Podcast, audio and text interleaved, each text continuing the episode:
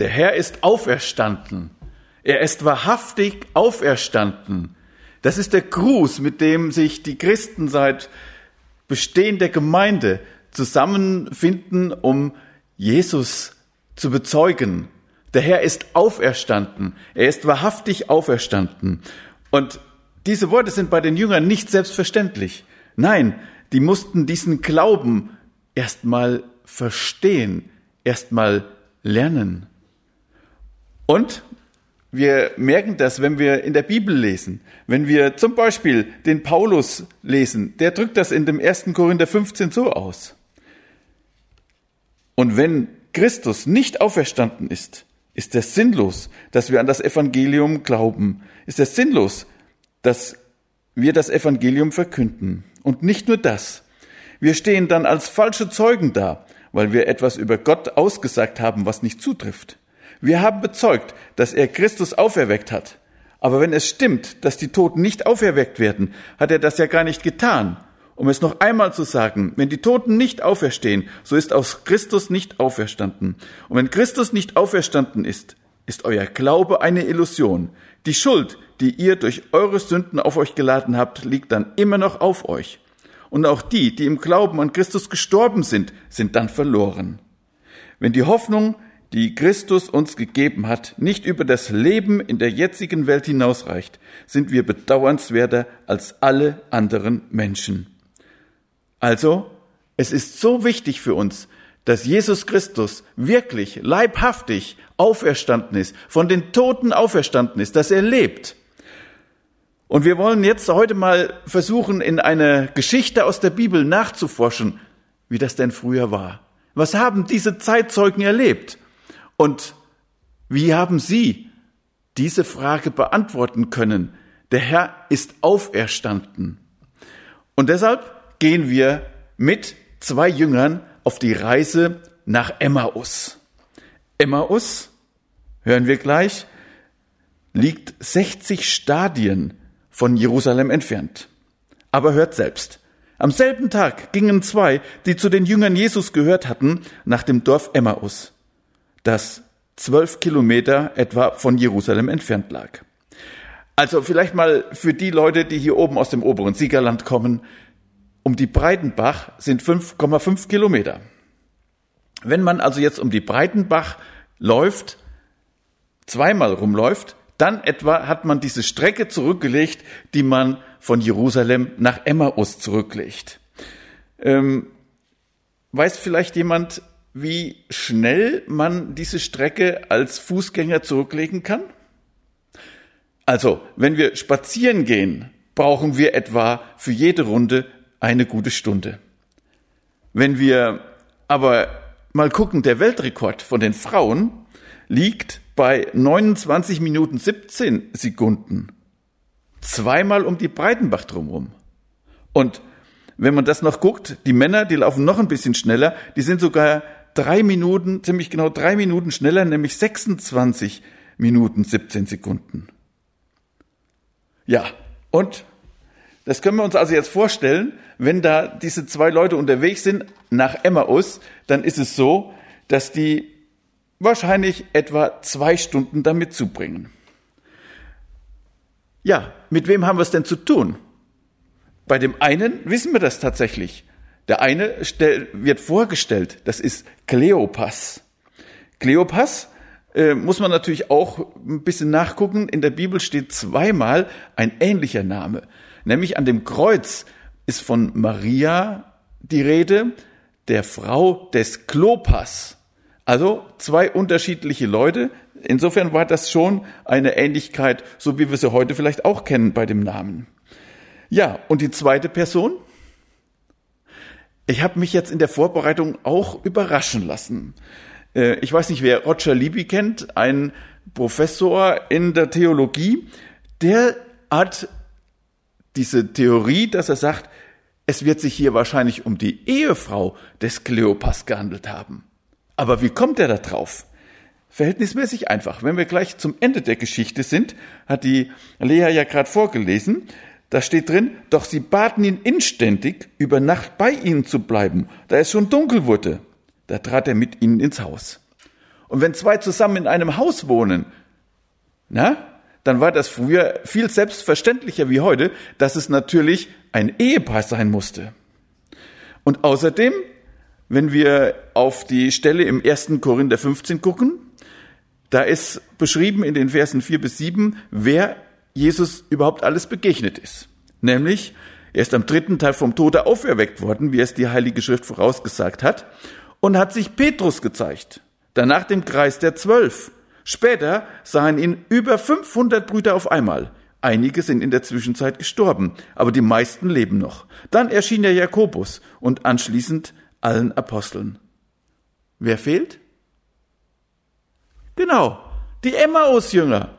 Mit anderen Worten, wenn es zwei Männer gewesen wären, dann wäre, wären die bestimmt hier aufgeführt worden, denn es soll auf zwei oder drei Zeugen berufen, wenn in der Rechtsprechung von Israel damals ein Rechtsstreit zu machen war. Zwei oder drei Männer in diesem Fall, denn Frauen zählten nicht. Frauen waren, ja, was die Rechtsprechung betrifft, so als wären sie gar nicht da. Und deshalb ist interessant, auch hier in dem ersten Korinther nur von Männern oder von Gruppen von Männern die Rede. Also auch da eine, vielleicht eine Erklärung dafür, wenn diese Emmaus-Jünger nicht extra erwähnt wurden, dann ist es wahrscheinlich so, dass es sich da um einen Mann, einen Mann und um eine Frau handeln könnte. Aber von daher, dieses Ehepaar kann schon durchaus sein. Ja, und dieses Ehepaar ist jetzt also unterwegs nach Hause und diskutiert. Ich weiß nicht, wenn ihr unterwegs seid mit eurem Ehemann und Partner oder Ehefrau, äh, dann ist es ja wahrscheinlich auch so. Wenn ihr spazieren geht oder irgendwo unterwegs seid, dann seid ihr wahrscheinlich auch am Diskutieren. Es sei denn, man muss hinter den Kindern herspringen und aufpassen, dass sie nichts Dummes an dummem Zeug machen oder sowas.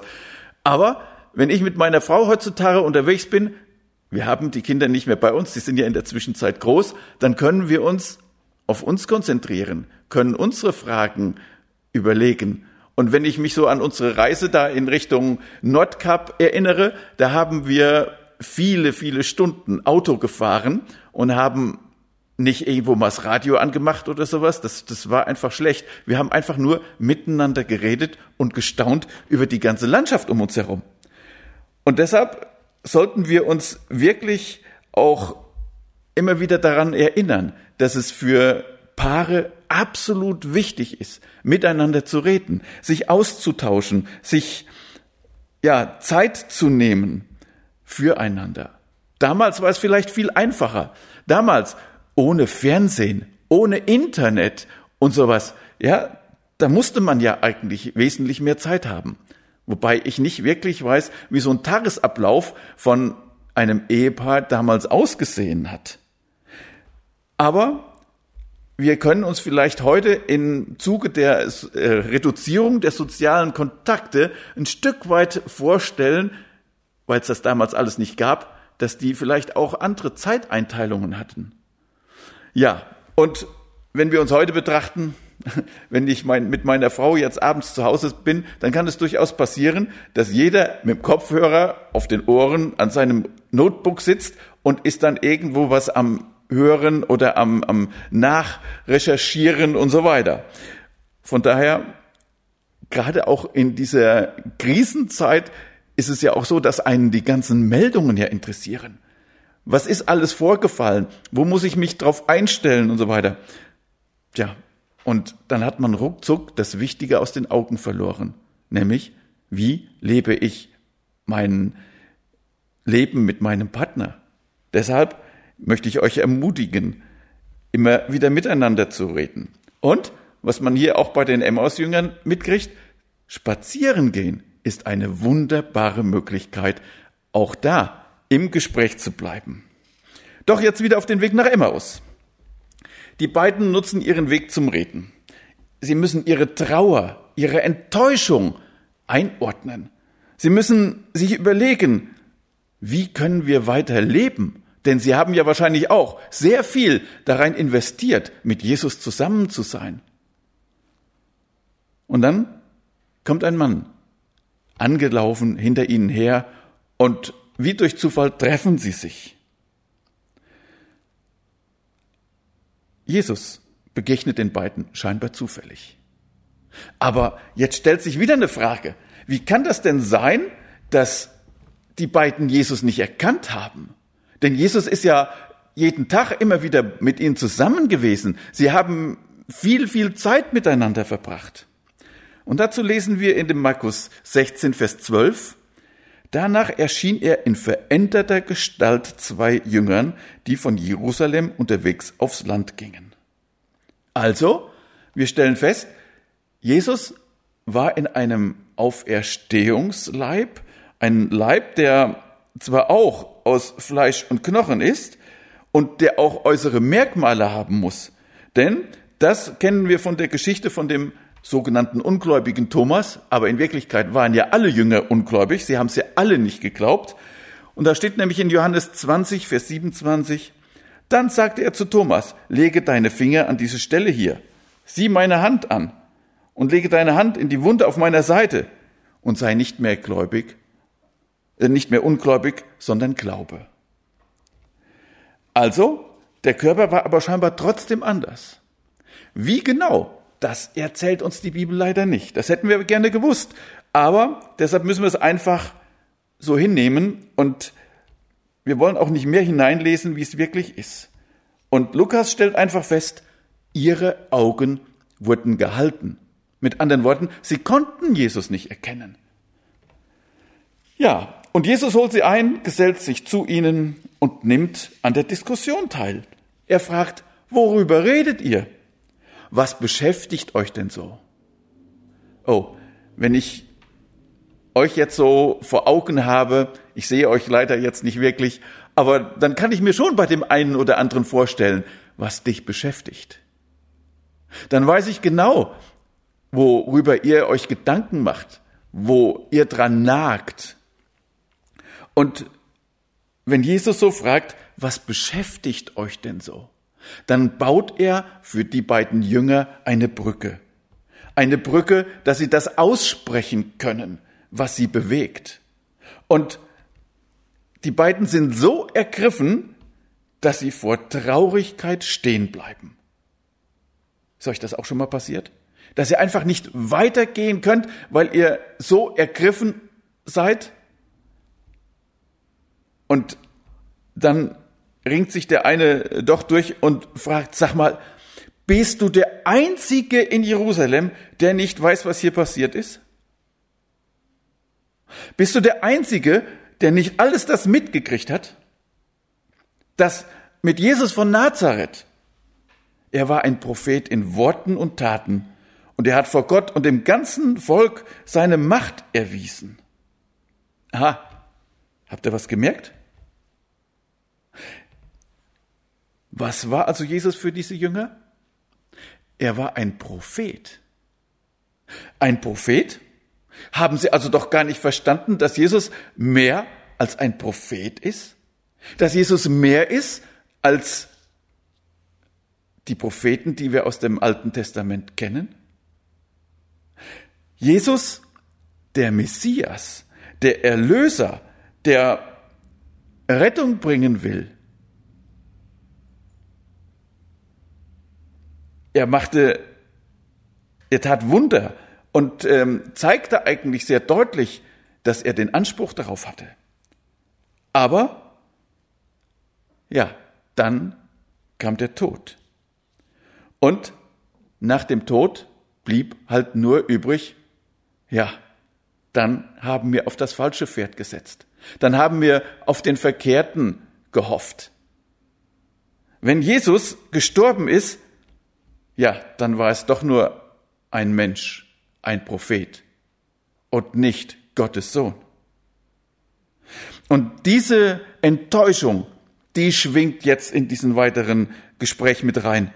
Und wir haben doch gehofft, er sei der erwartete Retter, der Israel befreien soll. Doch unsere obersten Priester und die anderen Ältesten haben ihn verhaften, den, äh, verhaftet, den Römern ausgeliefert und zum Tod verurteilen lassen und er wurde gekreuzigt. Dieser Traum vom Messias ist plopp wie eine Seifenblase zerplatzt.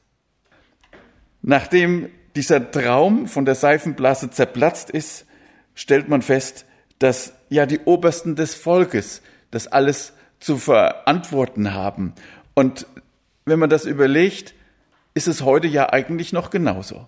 Diese, dieses Volk damals hat ihren Führern absolut vertraut. Sie haben ihm, ja, haben ihnen ähm, den, den Überblick zugetraut.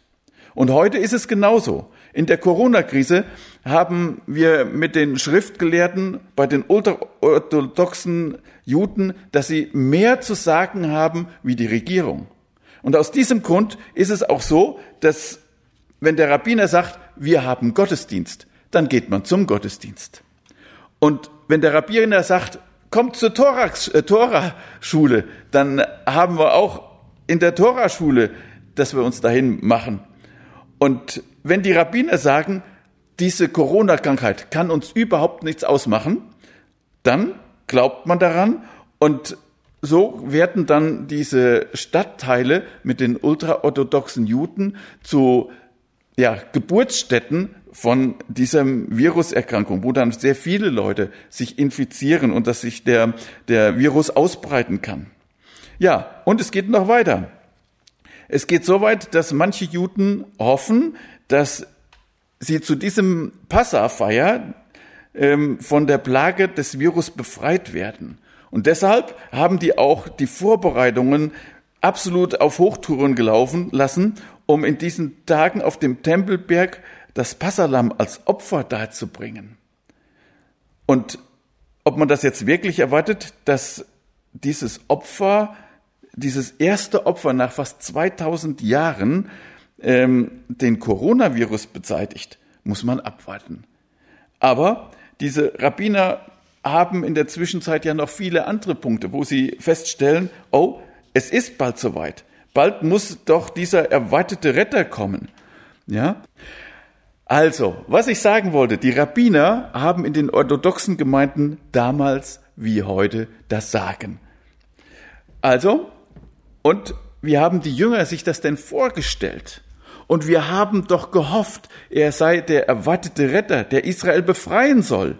Also im Klartext, Israel wird frei von der Besatzungsmacht Rom. Und Jesus wird König von Israel. Er heilt alle Kranken. Es gibt keine Naturkatastrophen mehr, denn er stillt ja auch Stürme. Und es ist nur noch ein herrliches Leben in Israel. Und wir Jünger wir werden Minister und die Obersten des Volkes sein. Aber wie kommen die denn überhaupt zu so einer Idee, dass Jesus als der königliche, königliche Messias wiederkommt? Wir kennen doch alle aus dem Alten Testament, dass Jesus als der Leitende kommen wird, als der leitende Messias. Und es gibt da ein Bild, dass da eigentlich zwei verschiedene Bereiche sind praktisch wie zwei Ströme, die sich aufsplitten und wo dann die einen diesen einen Bereich vorhersagen, die Verheißung eines königlichen Messias und auf der anderen Seite die Verheißung eines leitenden Messias beschrieben wird. So, wie kann man sich das jetzt erklären? Ja, wenn man nicht an Jesus Christus glaubt, dann versucht man dann andere Wege zu gehen. Es könnten ja zum Beispiel zwei Personen sein. Es könnte sein, dass ja die, die, diese Wiederkunft oder diese Ankunft des Messias ja auch heute möglich wäre. Und da habe ich ein paar Nachrichten aus Israel gefunden und da möchte ich euch ein bisschen dran teilnehmen lassen. Ich lese dazu einfach mal vor, was ich da im Internet recherchiert habe. Tatsächlich sagen immer mehr Oberrabbiner, dass wir alle Anzeichen für das Kommen des Messias sehen. Und das hat anscheinend alles mit Königen zu tun. Die Rabbiner weisen auf drei Faktoren hin. Erstens, dass Israel aufgrund wiederholter Misserfolge bei der Regierungsbildung innerhalb des letzten Jahres sogar ohne König ist, obwohl jetzt eine Einheitskoalition ausgearbeitet wird. Zweitens, der Präsident Trump, der mächtigste Regierungschef der Welt, in die Fußstapfen des altpersischen Königs Kyros getreten indem er die Legitimität Israels anerkannt hat. Und drittens sehen wir, dass im Januar in Jerusalem ähm, eine Versammlung abgehalten wurde von Königen oder Staatsoberhäuptern für das besondere Holocaust-Denkmal als eine Ehrung des jüdischen Staates. Und es gibt noch was. Nach der Überlieferung im Talmud würde der Messias kommen, wenn tatsächlich alle Juden den Schabbat halten würden, also Sabbat halten würden, den Ruhetag. Interessant dazu ist, dass in der vergangenen Woche der Premierminister Benjamin Netanyahu in einer Ansprache an die Nation im israelischen Fernsehen die folgende Anweisung gab. Am Abend des Pesa-Seders ist es verboten, das Haus zu verlassen. Man muss sich einmal vorstellen, der Befehl des Premierministers ist praktisch eine, ein wörtliches Zitat aus dem Erlass, den Mose den Kindern Israel vor 3000 Jahren am Vorabend des ersten Passafestes in 2. Mose 12, Vers 22 gab. Niemand soll bis zum Morgen aus seinem Haus gehen. Ja, und die Rabbiner finden auch noch was Positives mitten in der Corona-Krise. Nämlich, das, fast, das tägliche Leben ist fast vollkommen zum Stillstand gekommen. Wegen der strikten Vorsichtsmaßnahme und der Auflage, nicht aus dem Haus zu gehen, werden wir vielleicht erstmals in der Geschichte des Staates Israel einen echten Sabbat haben, in dem fast alles still liegt. Kein öffentlicher Verkehr, keine Autos, keine Arbeit, keine Restaurants, keine offenen Geschäfte, keine Clubs und Kneipen, keine Kinos, keine offenen Badestrände, keine Fußballspiele. Das ganze Haus Israels sitzt zu Hause und heiligt zum ersten Mal im Sinne einer vollständigen Ruhe den Schabbat. Familien werden endlich zusammen an einem Tisch sitzen und den Schabbat empfangen. Es ist die Zeit für ein wahres Miteinander. Ein Virus den keiner sehen kann, zwingt das Volk Gottes Israel einen Ruhetag einzuhalten, Gottes Ruhetag einzuhalten. Dahinter kann nur Gott stehen, so die gläubigen Juden. Doch, soweit zu diesem Thema Israel. Im Gespräch mit dem, auf dem Weg nach Emmaus war diese Hoffnung auf das Kommen des Königs enttäuscht worden. Aber heute Morgen waren einige Frauen aus unserer Gemeinschaft schon früh an seinem Grab und kamen mit einem erstaunlichen Bericht zurück. Sie sagten, sein Leichnam sei nicht mehr da, und sie hätten Engel gesehen, die ihnen sagten, dass Jesus lebt. Einige von uns liefen hin, um nachzuschauen, und tatsächlich war der Leichnam von Jesus verschwunden, wie die Frauen gesagt hatten. Ja, und das war genau wahrscheinlich ihre Diskussion, die sie auf dem Weg geführt haben. Wie können wir dieses Verschwinden des Leichnams einordnen? Wie können wir damit umgehen? Gibt es doch noch Hoffnung? Was war denn mit dem dritten Tag? Was hatte Jesus denn dazu gesagt? Und Jesus? Jesus, der mit ihnen auf diesem Spaziergang ist, der spricht wieder zu ihnen. Was seid ihr doch für unverständige Leute? Es fällt euch so schwer zu glauben, was die Propheten in der Schrift gesagt haben? An alles glauben. Ist das für uns heute auch noch dran? Die ganze Bibel für wahr halten? Eben nicht nur in eine Richtung der Vorhersagen glauben, sondern dass wir wirklich das alles sehen?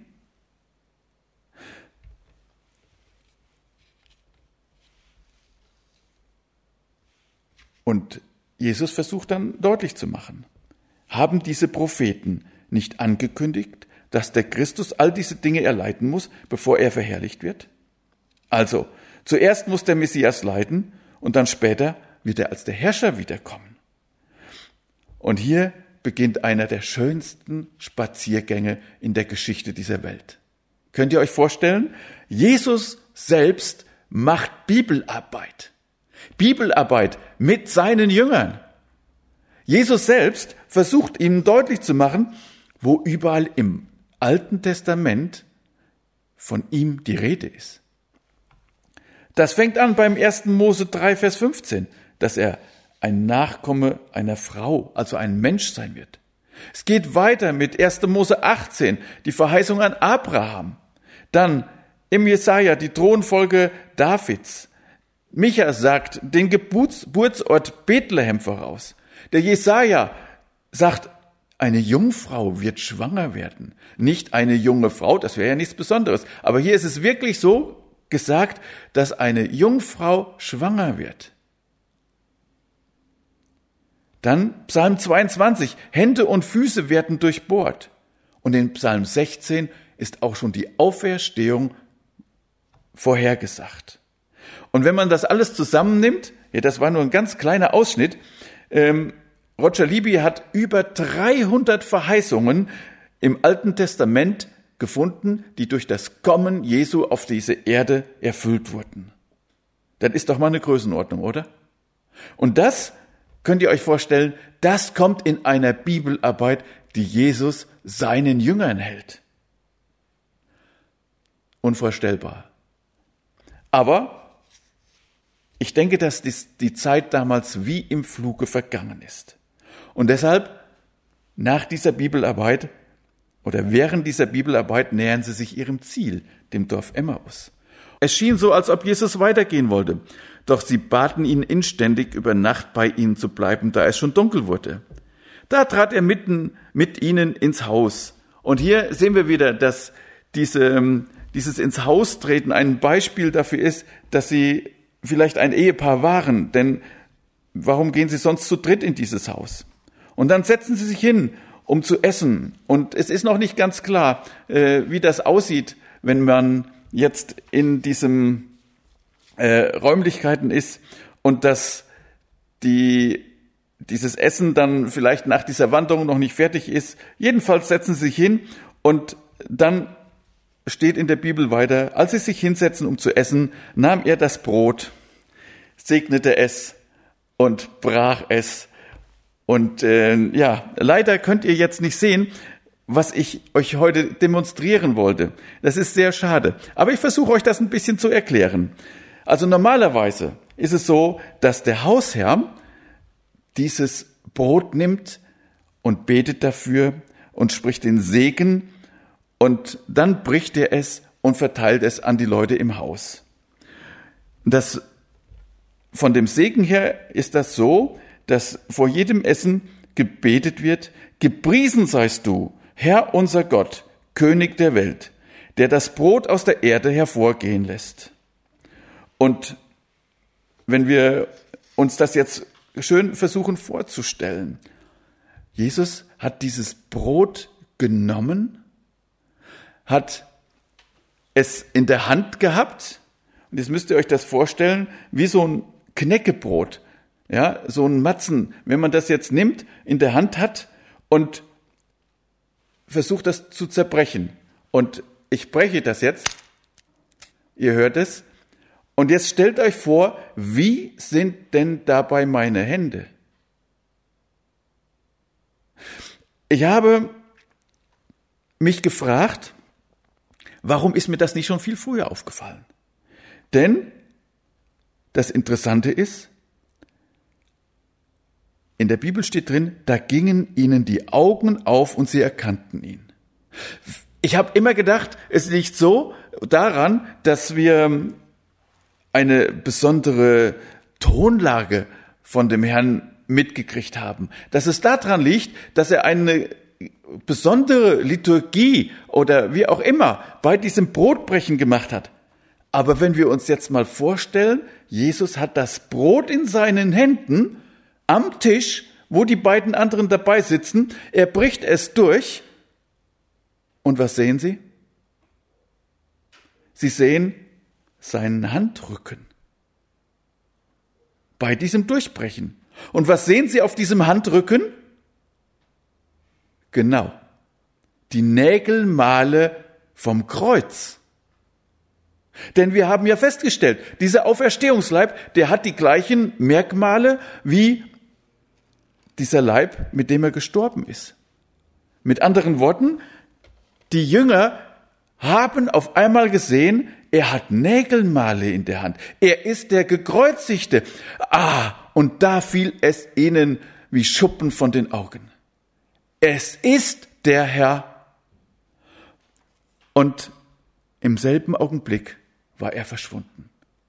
Auch das passt natürlich wieder zu seiner neuen Stellung.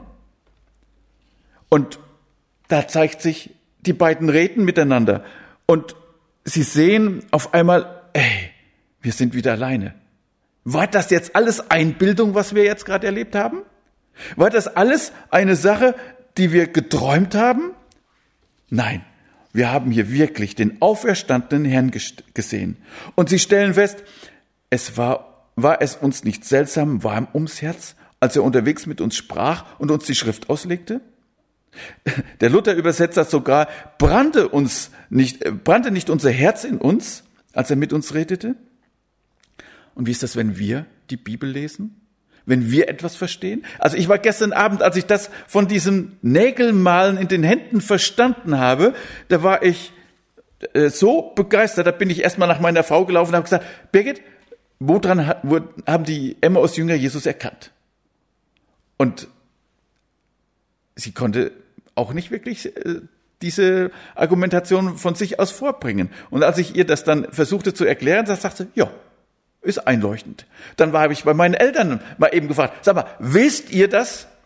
Woran haben die Jünger Jesus erkannt? Und sie sagten, ja, also an dem, an dem Gebet und dann an, an dem alles. Und dann habe ich das versucht noch deutlich zu machen und dann sagen sie, ja, wunderbar.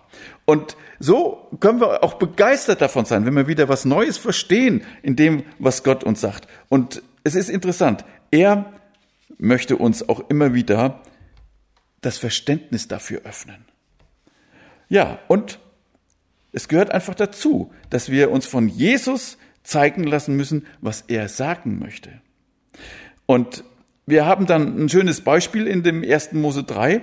Da kommt die Schlange und sagt, sollte Gott gesagt haben?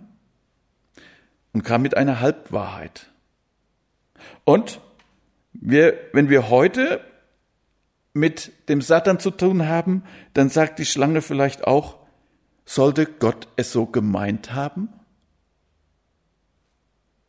Könnte man es eventuell anders auslegen? Von daher, wir müssen uns von Jesus die Bibel erklären lassen und den Verstand geben lassen. Ja, vielleicht mit ihm spazieren gehen. Und die Jünger? Die Jünger, dieses Ehepaar hat natürlich nur ein Ziel.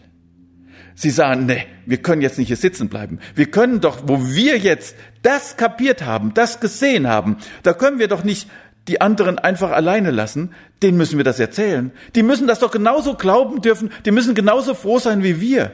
Diese ganze Trauer, das alles, das muss hinter uns bleiben. Und dann könnt ihr euch vorstellen, wenn sie am Anfang über zwei Stunden gebraucht haben von Jerusalem nach Emmaus dann waren sie auf dem Weg nach Jerusalem. Auch trotz holpriger Straße, trotz fehlender Straßenlampen, die gab es nämlich damals noch nicht, waren sie wesentlich schneller in Jerusalem angekommen wie in Emmaus. Und dann, als sie ankamen, wurden sie mit der Nachricht empfangen, der Herr ist tatsächlich auferstanden, er ist Petrus erschienen. Und ich will euch den Abschluss der Geschichte nicht vorenthalten, deshalb lese ich ihn euch noch vor. Da erzählten auch die beiden Jünger aus Emmaus ihre Geschichte, wie Jesus unterwegs mit ihnen gesprochen hatte und wie sie erkannt hatten, als er das Brot brach. Und während sie noch sprachen, stand Jesus plötzlich selbst mitten unter ihnen und sagte, Friede sei mit euch. Doch sie hatten alle schreckliche Angst, weil sie dachten, sie sähen einen Geist. Warum fürchtet ihr euch so? fragte er. Warum zweifelt ihr, wer ich bin? Seht meine Hände an, seht meine Füße an. Ihr könnt doch sehen, dass ich, es wirklich bin. Berührt mich und vergewissert euch, dass ich kein Geist bin. Denn ein Geist hat keinen Körper, wie ich einen habe, wie ihr seht.